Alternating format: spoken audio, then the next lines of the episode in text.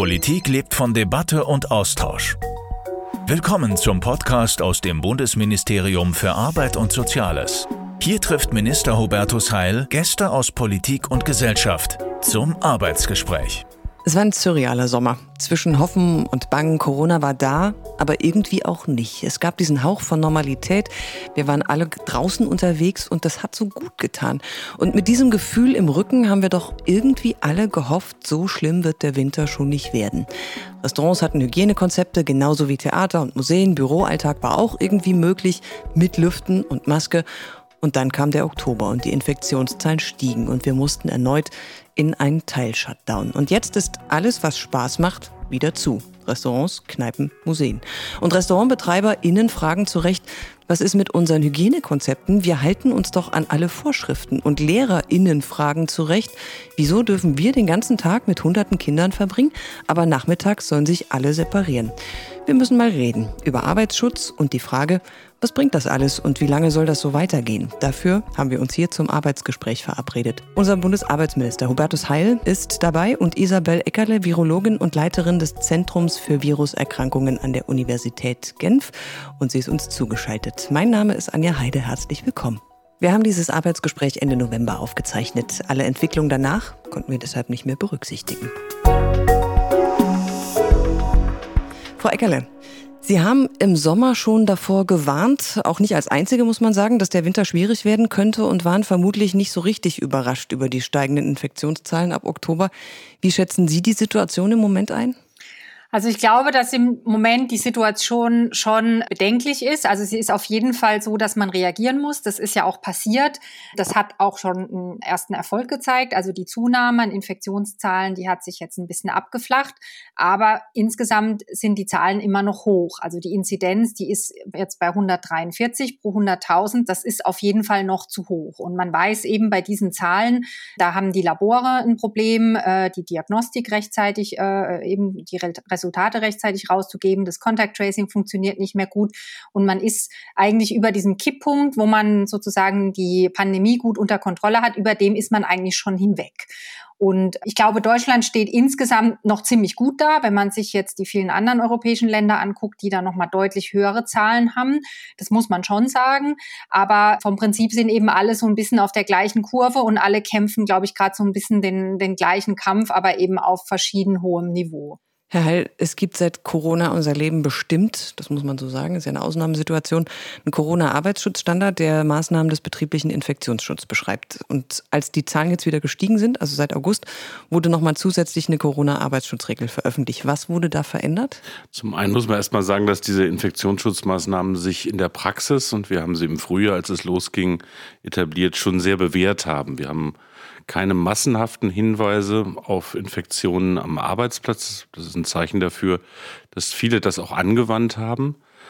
Ich muss mal zwei Sachen ausnehmen allerdings. Äh, die Infek das Infektionsgeschehen in den Fleischfabriken, das war im Sommer schon ein riesiges Thema und auch in einigen Bereichen, wo Saisonbeschäftigte in der Landwirtschaft tätig waren, also wo Sammelunterkünfte beispielsweise waren, wo Standards nicht eingehalten wurden. Deshalb werden wir da auch grundlegend aufräumen mit dem Arbeitsschutzkontrollgesetz.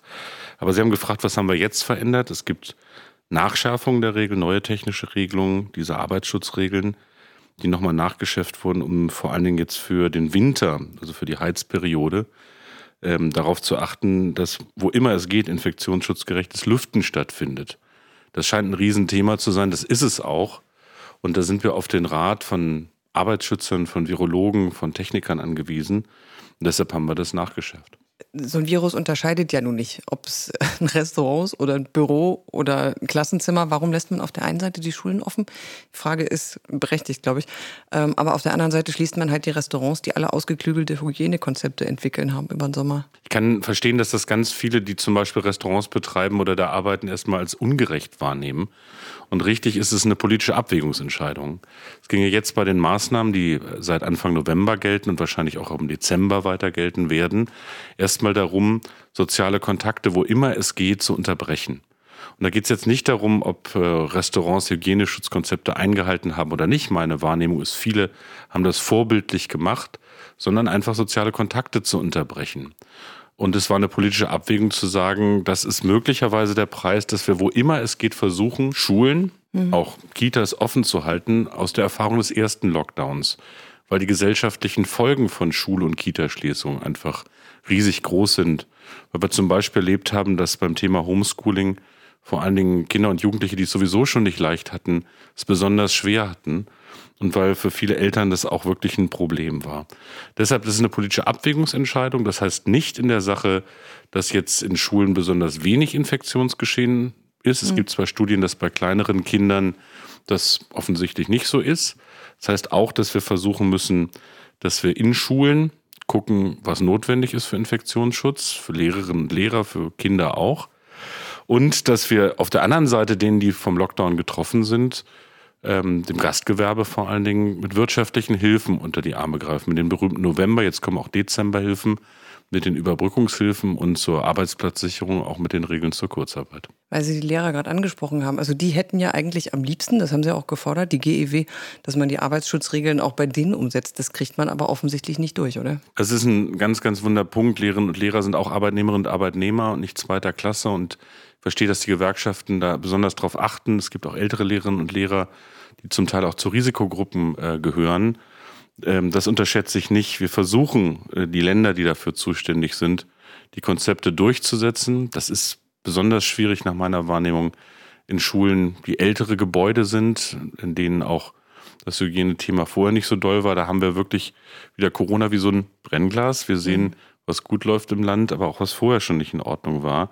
Ich hoffe, dass die Verantwortlichen in den Ländern und Kommunen bei den Schulträgern das Notwendige tun, auch um Lehrerinnen und Lehrer zu schützen. Aber perfekt ist es nicht. Frau Ecker, jetzt sind wir schon mitten im Thema. Ich wollte aber eigentlich gerne noch mal so als Grundlage für alle, wie breitet sich das Virus denn eigentlich aus? Was weiß man jetzt da genau drüber? Also da gibt's vor allem zwei Wege oder zwei Ausbreitungsformen, die sich so ein bisschen überlappen. Also man geht davon aus, dass die allermeisten Übertragungen von dem SARS-Coronavirus 2 eben über Tröpfchen sind. Das heißt, das sind Tröpfchen, die man jetzt beim Sprechen oder beim Singen oder beim Essen eben ausstößt. Beim Niesen zum Beispiel auch ist es natürlich ganz deutlich und die das Gegenüber Gegenüber dann sozusagen aufnimmt. Und dann gibt's eben noch einen zweiten Weg, der ein bisschen weniger ist, aber der wahrscheinlich eben jetzt besonders im Winter eine große Rolle spielt. Und das sind eben die sogenannten Aerosole. Und das sind eigentlich auch Tröpfchen, aber das sind Tröpfchen, die sind so klein, dass die einfach ganz lange in der Luft bleiben können. Also die größeren Tröpfchen, die beim Sprechen entstehen, die fallen nach einer relativ kurzen Strecke, fallen die wieder zu Boden und darauf beruhen eben auch diese Abstandsregeln.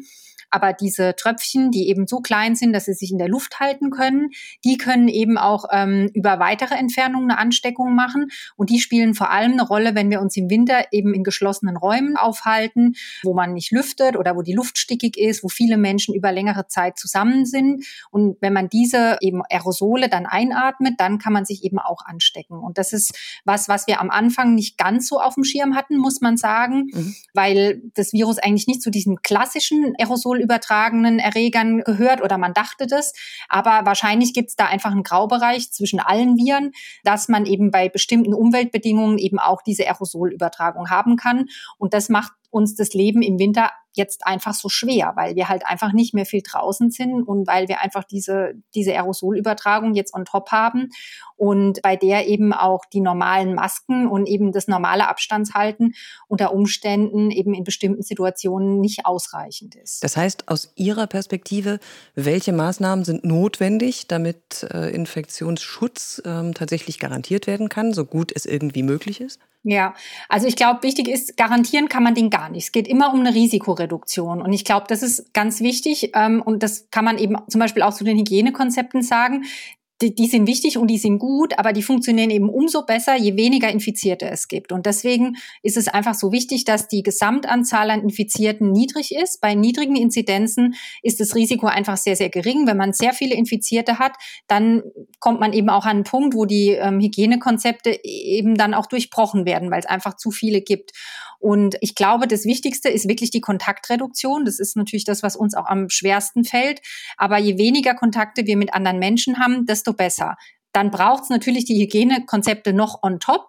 Aber je weniger Menschen zusammenkommen, desto ähm, besser greifen eben auch diese Hygienemaßnahmen. Man kann es, glaube ich, gar nicht oft genug sagen, auch wenn wir das schon fast nicht mehr sagen mögen und auch gar nicht mehr hören mögen. Aber Abstand halten, Hände waschen, Alltagsmaske und Lüften. also die berühmten AHAL-Regelungen. Man muss es immer wieder sagen, man muss sich übrigens selbst auch, ich, mir geht das auch so, immer wieder ein bisschen dran erinnern, weil das dauert schon so lange, dass man manchmal nachlässig wird. Aber neben dem, ähm, was eben Frau Professor Eckerle genannt hat, dass wir versuchen sollten, auch wenn es uns menschlich unglaublich schwer fällt, Kontakte zu vermeiden, um Infektionsketten zu unterbrechen, ist das äh, der bestmögliche Schutz, muss man sagen, um gegen das Virus zu kämpfen. Kontakte vermeiden heißt ja im Büroalltag dann zum Beispiel auch, also mal abgesehen von den Regeln, die Sie gerade angesprochen haben, diese AHAL-Regeln. Äh, alle, bei denen es irgendwie möglich ist, schickt man dann halt ins Homeoffice am besten. Ja, grundsätzlich ja. Aber so einfach ist es ja oft nicht, wenn wir ehrlich sind. Also der berühmte alte Song von Herbert Grönemeyer und den Fantastischen Vier. Es könnte so einfach sein, ist es aber nicht. Was meine ich damit? Wo immer das betrieblich möglich ist, sind Arbeitgeber und Beschäftigte dazu aufgerufen, tatsächlich aus dem Homeoffice zu arbeiten.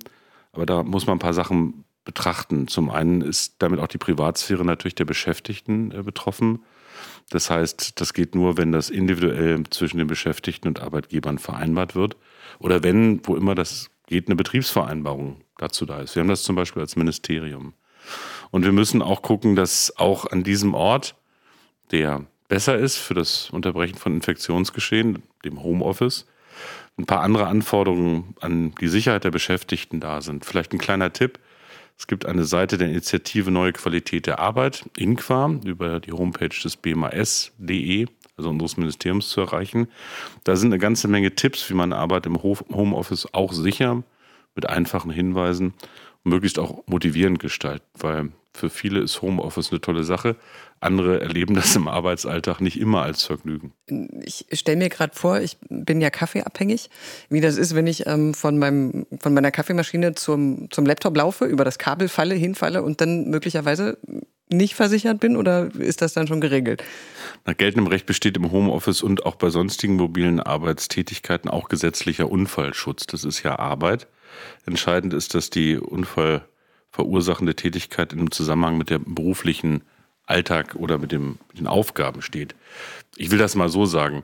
Dinge, die dann doch eher private Tätigkeiten sind, also Haushaltsunfälle, die werden nicht vom Unfallschutz abgedeckt, aber klassische Arbeitsunfälle, die ähnlich sind wie am berühmten Arbeitsplatz dann auch. Man muss allerdings auch sagen, dass es da Lücken gibt, die wir übrigens noch schließen wollen. Es gibt keinen Versicherungsschutz derzeit für Wege im Haus, zum Beispiel in der Wohnung zum Holen eines Getränks, also Ihr Kaffeebeispiel. Vergleichbare Wege im Betrieb sind dagegen versichert, da müssen wir noch mal ran, aber im Moment ist das geltendes Recht. Und wir haben auch noch so ein paar andere Lücken im Arbeitsschutz und im Unfallversicherungsschutz. Mach mal ein Beispiel. Wenn Sie das Kind zur Kita bringen, von da zur Arbeit fahren, dann ist das ein Arbeitsweg, der ist grundsätzlich auch unfallversichert. Wenn Sie das Kind zur Kita bringen, dann nach Hause gehen, um im Homeoffice zu arbeiten, bisher noch nicht. Das müssen wir ändern.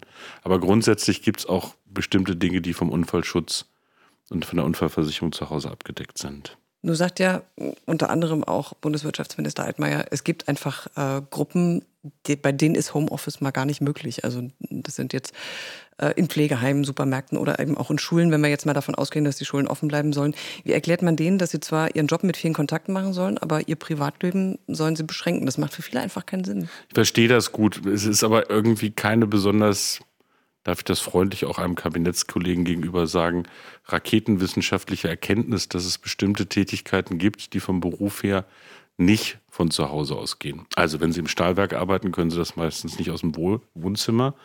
Und wir müssen ganz offen über die Berufe reden, die jetzt immer auch als systemrelevant bezogen werden, bezeichnet werden. Das sind Menschen, die zum Beispiel in der Pflege arbeiten oder an der Supermarktkasse oder auch in der Lagerlogistik. Auch da müssen wir aufpassen, dass wir versuchen, Menschen da gut zu schützen. Gerade wenn es um den Kontakt zum Beispiel zu pflegebedürftigen Kranken, also zu Risikogruppen geht, ist darauf zu achten, dass man versucht natürlich als Berufstätiger möglichst nicht viel auch einzuschleppen. Ich sage das mal ganz bewusst so. Und im beruflichen Kontext dann auch in diesen Bereichen besondere Arbeitsschutzregeln gelten. Das heißt zum Beispiel, Schutz durch Abstand, Masken, äh, Plexiglasscheiben gibt es äh, zuhauf jetzt inzwischen auch an Supermarktkassen. Ich glaube, dass wir da auf äh, die Virologen wie Frau Dr. Eckerle ähm, hören können, die uns auch das Robert Koch Institut ja sagen, dass 15 Minuten direkter Kontakt als riskant gilt, auch nicht als sicher, aber dass das auch Zeiten sind, ähm, die Corona-Warn-App ist ja auch auf sowas aufgebaut, ähm, wo es dann, wenn man es länger aus der Nähe macht, ähm, gefährlicher ist. Also solche Dinge muss man machen. Diese Kontaktbeschränkungen gelten für alle prinzipiell. Es ist aber nicht eine Frage, das sage ich ganz offen, wo wir einfach mit Verordnungen oder Vorgaben immer arbeiten können. Man kann das ja nicht immer alles kontrollieren, sondern wo wir einfach auf die Vernunft, den Anstand, auch die Solidarität von Menschen setzen müssen. Und ich will mal sagen, bei allen Bildern, die man so von Demos sieht, ich glaube, dass die meisten Menschen um die Ernst der Situation wissen und sich hoch anständig und vernünftig verhalten. Und an diesen Vorbildern sollte man sich nicht orientieren, sollte man sich orientieren, nicht an den abschreckenden. Frau Eckerle, wie kann man diesen Knoten auflösen? Also wenn man darüber nachdenkt, dass es einfach Berufsgruppen gibt, die können einfach nicht aus dem Homeoffice arbeiten, Punkt. Ähm, Sie haben in einem Interview gesagt, so Schnelltests halten Sie durchaus für eine Lösung, zum Beispiel in Altenheimen oder an Schulen. Ist das tatsächlich eine? Ja, also ich glaube, das ist eine interessante Möglichkeit. Es gibt jetzt immer mehr von diesen Schnelltesten. Es gibt auch immer mehr Studien dazu. Wir haben da auch viele Aktivitäten bei uns im Moment an der Klinik laufen. Allerdings ist es so, dass die vor allem dann gut funktionieren, wenn der zu Testende sozusagen Symptome hat. Also die sind ziemlich gut, wenn es darum geht, bei jemandem festzustellen, ob der erkrankt ist, also jemand, der Symptome hat. Wir haben noch nicht so viel Erfahrung mit denen in der breiten Bevölkerung. Also wenn man jetzt einfach, sage ich mal, wahllos eine Gruppe an Menschen durchtestet, ohne ohne dass man darauf guckt, ob die Symptome haben. Und wir wissen auch, dass die etwas weniger empfindlich sind als die Labormethoden, die wir verwenden. Aber die können eben einen Benefit leisten, weil im Moment testen wir die gar nicht. Das heißt, die paar mehr, die wir positiv rausfischen, die haben unter Umständen eben trotzdem nochmal ein paar Infektionsketten verhindert. Ich glaube, was ganz wichtig ist bei den Schnelltesten, man darf die sich nicht vorstellen wie so ein Freifahrtschein. Also ich glaube, man darf sich nicht vorstellen, ich mache den jetzt, der ist negativ, dann brauche ich keine Maske mehr, dann habe ich die ganze nächste Woche sozusagen Nachenfreiheit. Das funktioniert nicht. Also das ist immer nur ein Schnappschuss, der vielleicht für den gleichen Tag gilt. Und mhm. trotzdem muss man sich so verhalten, wie man es eben auch ohne Schnelltest machen würde. Das heißt, man würde trotzdem die Maske tragen, den Abstand halten, äh, die Händehygiene betreiben. Also am besten ist immer so, wenn ich mich so verhalte, als wäre ich infiziert und würde die anderen nicht anstecken wollen. Aber wir haben eben die Möglichkeit, ein paar Infizierte mit diesen Schnelltesten zusätzlich rauszufischen. Und die brauchen eben kein Labor, die brauchen auch jetzt kein, ähm, sage ich mal, sehr aufwendig geschultes Personal und man hat einfach nach 15 Minuten ein Ergebnis. Also die können, glaube ich, schon einen großen ähm, Impact haben, wenn es denn genug von denen gibt und wenn man auch eine gute Möglichkeit findet, die anzuwenden oder einzusetzen. Wobei das, was Sie eben sagen, ja auch tatsächlich die Gefahr birgt, dass man sich in so falscher Sicherheit wiegt. Wer soll die denn eigentlich oder wer müsste die denn durchführen? Ja, genau. Also da gibt's noch viele offene Fragen, glaube ich, bei der Umsetzung. Also im Moment sind die, wie gesagt, was, was wir in der Klinik verwenden oder zum Beispiel in Testzentren. Ähm, da wird eben ein Nasenrachenabstrich gemacht. Den kann man nicht selber machen. Das muss schon auch Gesundheitspersonal sein. Es ist auch relativ unangenehm. Also das ist jetzt noch kein Selbstabstrich. Das ist jetzt ein, auch kein Abstrich, den jetzt der Kollege einfach mal machen kann. Aber solche Tests sind in Entwicklung. Also es gibt auch ähm, bereits schon alternative Probenentnahmen, zum Beispiel, dass man eben nur ähm, aus dem vorderen Teil der Nase einen Abstrich macht, dass man aus dem Rachen aus Speichel wird es vielleicht demnächst welche geben. Also im Moment sind die aber schon noch in einem Setting, was irgendwie äh, zu einem Gesundheitssystem in irgendeiner Form gehört, glaube ich. Aber ich glaube, da ist einfach viel Entwicklung dabei und ich glaube, die wichtigste Message ist wirklich diese Schnellteste, die können uns nicht von den anderen Maßnahmen erlösen, die können nur noch mal eine zusätzliche Sicherheit sein. Ich glaube, das ist wirklich ganz ganz wichtig. Ist das eine Option, Herr Heil, so ein Schnelltest, also gerade mit Blick auf Pflegeheime oder Krankenhäuser, Schulen auch teilweise? Also, da geht es mir wie Frau Eckerle, wir haben große Hoffnung auf die Schnelltests. Ähm, es gibt aber ein paar Abers. Das eine Aber ist es tatsächlich eine Momentaufnahme. Also wir müssen aufpassen, dass auch ein negatives Testergebnis keine falsche Sicherheit suggeriert und man dann zum Beispiel diese AHA-Maßnahmen nicht mehr macht, nach dem Motto, brauche ich nicht mit. Das, das geht nicht. Das braucht beides. Das zweite ist, ähm, es geht um die Verfügbarkeit der Tests im Gegensatz zu diesen PCR-Tests. Das sind die, die in Laboren ausgewertet werden sind die Schnelltests wirklich eine tolle Sache und ich, wir setzen auch sehr stark darauf, dass jetzt neuere Generationen auch an den Start kommen, wie eben beschrieben.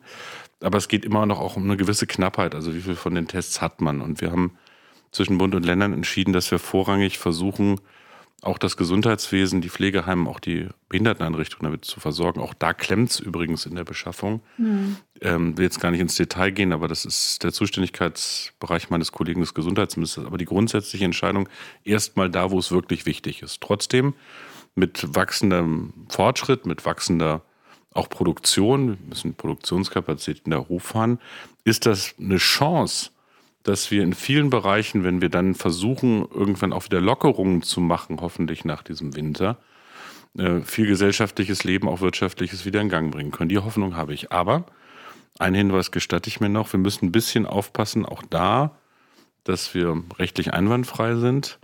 Wenn es zum Beispiel um die Frage geht, wer darf die Gesundheitsdaten haben, ähm, Arbeitgeber, Beschäftigte, das ist schon eine sensible Geschichte. Aber trotzdem, da werden wir auch Lösungen finden miteinander. Schnelltests sind prinzipiell eine feine Sache. Andere Lösung, die äh, gerne durch den Raum geistert, FFP2-Masken verteilen.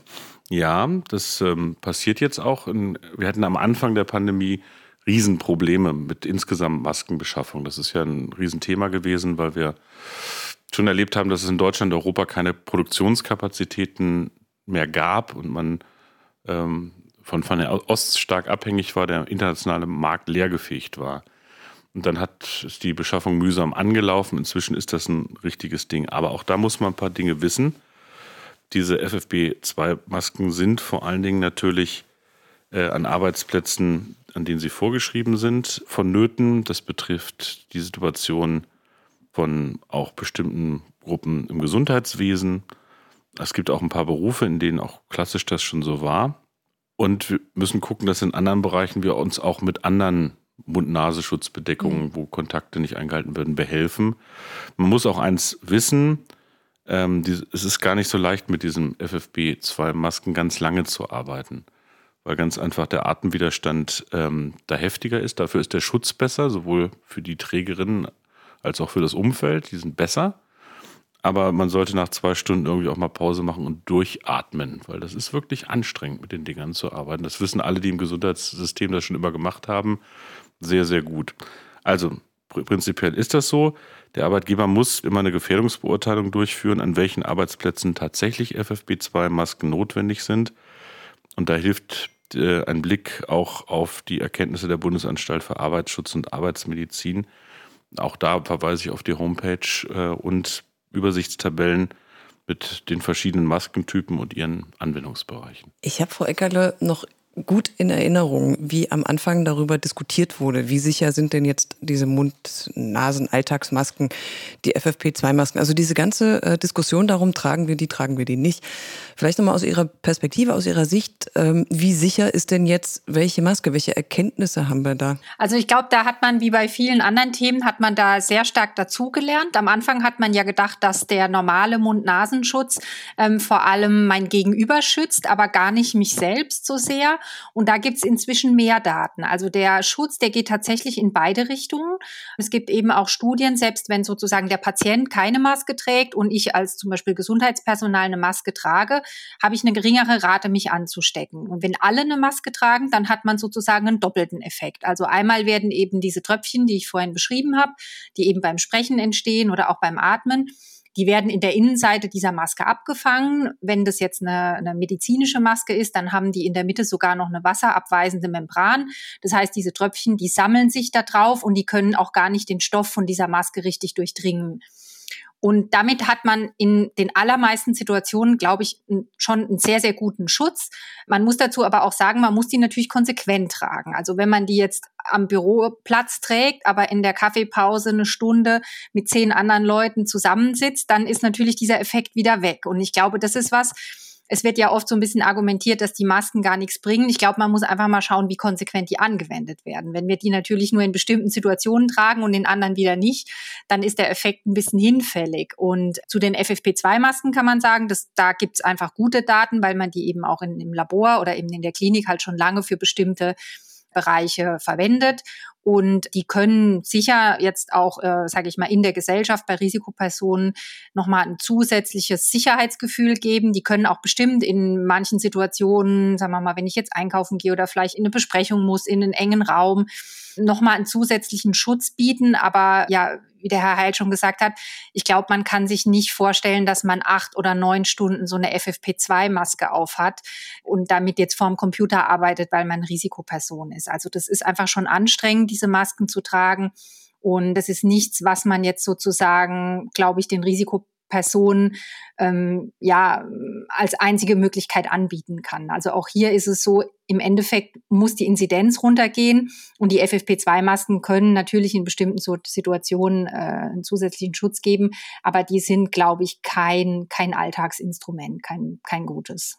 Wie kann man denn umgekehrt, weil das auch immer ein Thema ist, Frau Eckerle, Risikogruppen schützen? So dass alle weitermachen könnten wie bisher. Das ist so eine Diskussion, die immer wieder geführt wird. Geht das? Ja, also ich glaube, das geht nicht, weil die Risikogruppen, die sind einfach so vielfältig für diese Erkrankung. Das sind Ältere, das sind aber auch Menschen mit Grunderkrankungen, das sind auch ähm, junge Patienten, von denen wir es eigentlich noch gar nicht wissen, warum manche von denen schwer erkranken. Also da gehören wirklich 30, 40-Jährige dazu, die komplett gesund sind, die keine Risikofaktoren haben. Da gehören zum Beispiel auch Schwangere dazu. Also das ist eine ganz heterogene Gruppe, die ja Teil unserer Gesellschaft ist und die kann man ja nicht ähm, irgendwie jetzt abspalten. Also es wird ja oft so ein bisschen drüber geredet, als wären die Risikogruppen nur die über 80-Jährigen, die eben im Altersheim sind. Aber das ist nicht so. Also Risikogruppen gibt es in allen Ges Gesellschaftsgruppen. Und ich glaube, auch da kann man immer wieder, kommt man auf den Punkt, man muss die Gesamtinzidenz ähm, senken, damit diese Risikogruppen eben in ihrem Alltag, in ihrem normalen Leben möglichst wenig Infizierten begegnen. Und dann haben wir eben noch die ganzen Regeln on top. Und dann haben wir eben eine Risikoreduktion, wo man sagen kann, auch die Risikogruppen können eben weiterhin am, am Leben teilnehmen, weil man muss sich ja eben auch vor Augen führen, es gibt zwar jetzt Impfstoffe, aber wir werden ja sicher bis Februar, März, April noch in dieser Situation mehr oder weniger leben. Und ähm, es braucht ja auch jetzt ein Konzept, was man über Monate durchziehen kann. Also man kann ja nicht Teile der Gesellschaft jetzt sagen, die, die müssen sich jetzt mm, vier, fünf Monate in ihrem Zimmer einschließen. Also das ist, glaube ich, nicht praktikabel. Puh, Februar, März, April, hi. ähm, Fun Fact ist ja, die meisten stecken sich im privaten Umfeld an und äh, weniger im beruflichen Umfeld. Heißt, der Arbeitsschutz funktioniert. Jetzt müssen wir nur noch auf diesen privaten Bereich übertragen. Man muss ja mal sagen, Arbeitsschutz gab es ja auch vor Corona schon. Es gibt ein Arbeitsschutzgesetz und Danach ist der Arbeitgeber für den Arbeitsschutz verantwortlich. Die gute Nachricht ist, das wussten vor auch Corona, das haben wir mal erforscht.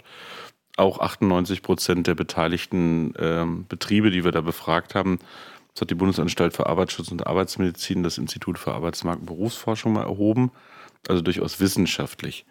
Also da geht es im Wesentlichen um die Klassiker Unfallverhütung, Sicherheit, Ergonomie, gesunden Rücken und so. Jetzt ist durch Corona eben die Ergänzung im Infektionsschutz, der Infektionsschutz an sich dazugekommen. Mit spezifischen Regelungen, die dann für die verschiedenen Arbeitsbereiche auch durch die Berufsgenossenschaften mit Hinweisen versehen wurden.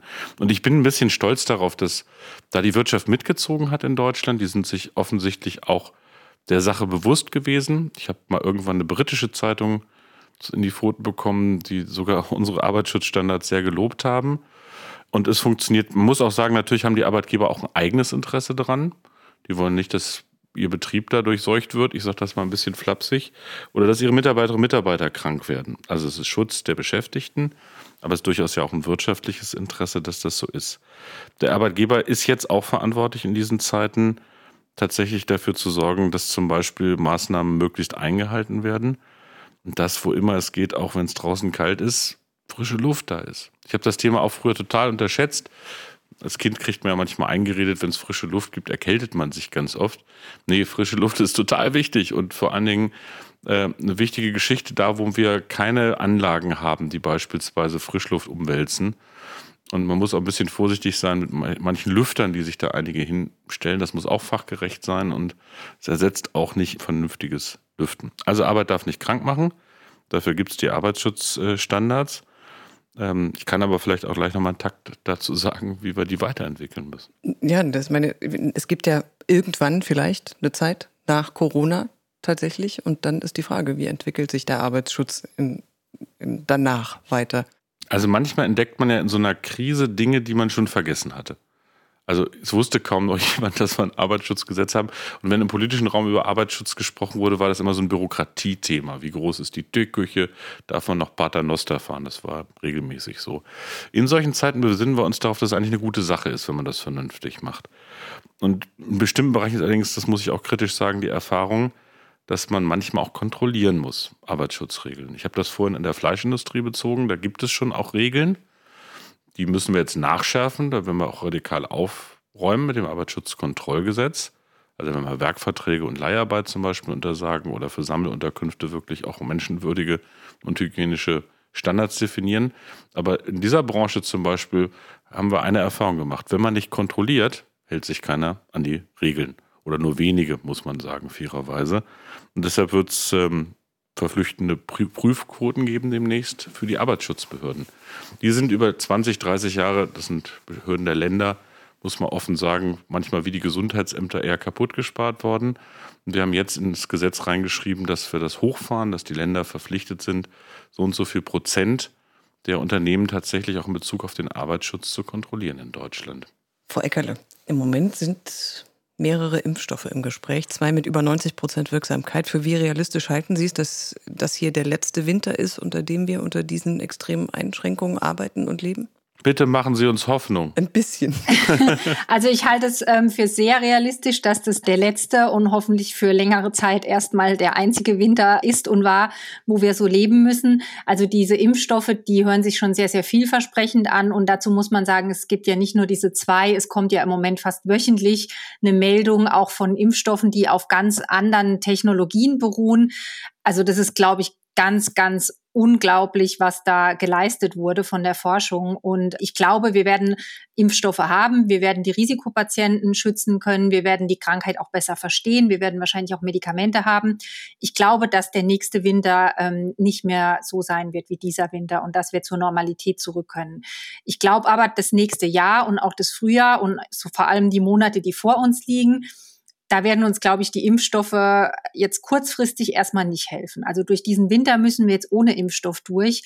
Und dann wird sich, glaube ich, diese Durchimpfung, das wird sich sicher schon ähm, im Verlauf des nächsten Jahres hinziehen. Aber dann kommen wir ja in den Sommer, man kann wieder mehr rausgehen. Also ich glaube, das wird seinen Schrecken verlieren, aber es wird noch eine Übergangszeit geben und die nächsten Monate, die werden, glaube ich, hart. Das muss man, glaube ich, wirklich so sagen. Darf, darf ich noch mal was anfügen? Das ist jetzt vielleicht ein bisschen sehr spontan, aber ich will mal die Gelegenheit nutzen, mich bei der Wissenschaft zu bedanken, auch bei Ihnen, Frau Eckerle, weil wir haben alle einen Crashkurs in, in Wissenschaftskommunikation erlebt. Ähm, viele Menschen haben gedacht, Wissenschaft gibt mal sofort ein eindeutige Hinweise. Das ist nicht möglich, weil Sie gerade als Virologinnen und Virologen bei so einem verhältnismäßig neuen äh, Virus den Stand der jeweiligen Forschung berichten können. Ähm, aber das haben wir jetzt alle gelernt und ohne dass Politik zum Beispiel auf wissenschaftlichen Rat hört, geht es schlecht aus. Man kann das in Brasilien und in den USA ähm, mit ja. hinten greifen.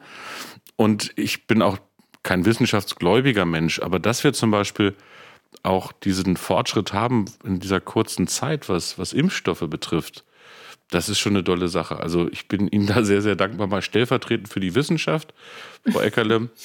Herzlichen Dank. Ohne Sie würden wir es auch nicht hinkriegen. Ja, vielen Dank. sehe ich so ein ganz kleines bisschen Licht am Ende des Tunnels, nach dem, was Frau Eckerle gesagt hat. Und sage vielen Dank, Hubertus Heil. Vielen Dank, Isabella Eckerle.